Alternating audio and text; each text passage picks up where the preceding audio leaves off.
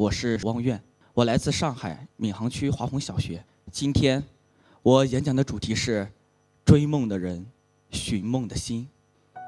那年我八岁，我上一年级，第一次踏入课堂，第一次知道什么是老师。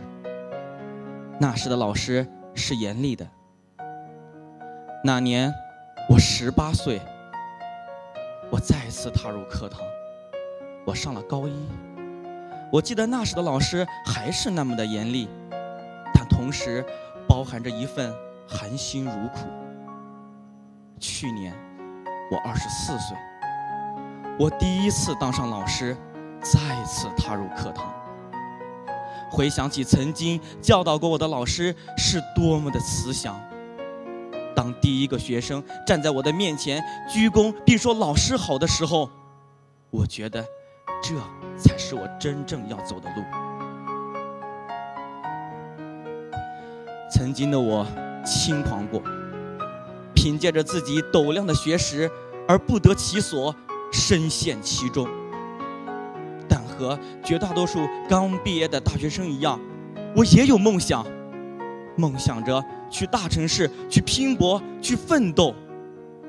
当我第一次踏入教室，站在讲台上，大声并且微笑地说：“同学们，你们好，我是你们新的语文老师，我姓汪。”短暂而简洁的开场白，一切就这样开始了。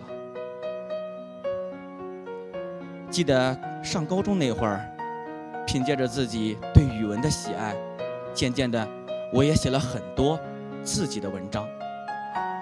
那时就有一个梦想涌而出，我要做一名初中甚至更高年级的语文老师。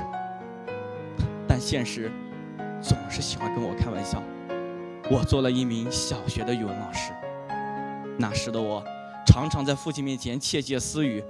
父亲似乎看出了我的心思，他走进我的书房，拿了纸和笔，让我写十个带有虫字旁的字。我撇了一下嘴角，随手就来。但当我写到第八个字的时候，我愣住了，因为我的脑袋里此刻已经想不出还有其他的什么字了。父亲没有说什么，他看着我，于是打开了电脑。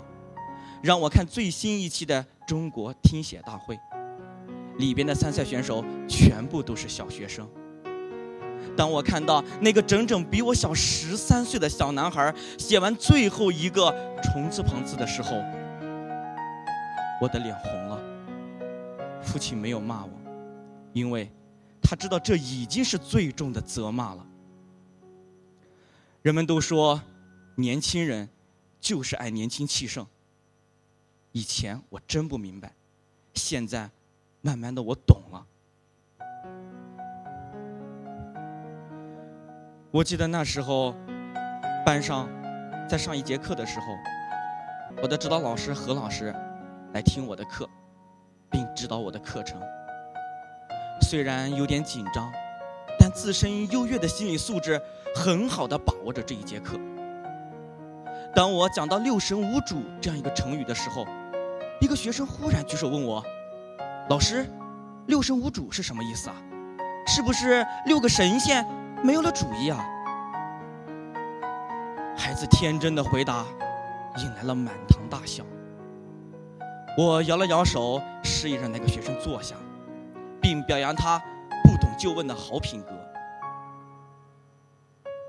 随即答道：“六神无主。”形容人惊慌失措，没了主意，不知怎么办才好。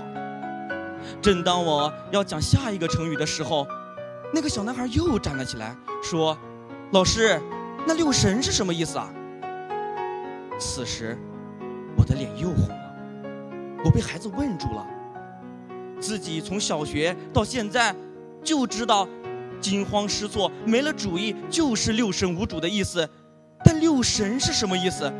我却不得而知。为了完成这节课的课程，我又示意让那个学生坐下，并把这个原本属于我的难题交给了我的学生，让他们进行课后搜索。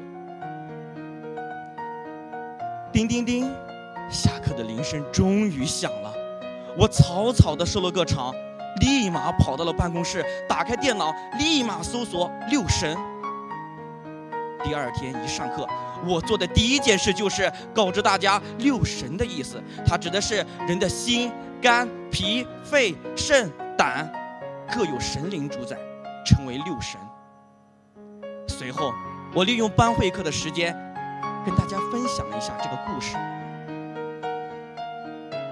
古人有云：“活到老，学到老，学无止境。”是啊。一向孤傲的自己，却被一群小学生给打败了，惭愧，但同时又有一些庆幸，庆幸自己学到了更多的知识。渐渐的，我明白了，选择了讲台，选择了教师，我选择的是一个教育的梦。我记得那天，隔壁班的一个孩子。又来问我，老师，六神无主的六神是什么意思？可是，当我再次听到这个问题的时候，变化的是我能当场解决这个问题，而不变的是，我的脸依然是那么红，因为那是一次深深的自我打击和自我教育。曾子有言曰：“事不可以不弘毅。”任重而道远。是啊，路还在蔓延。听，隔壁班的教室又传来了朗朗的读书声。六神无主，我心酸的笑了。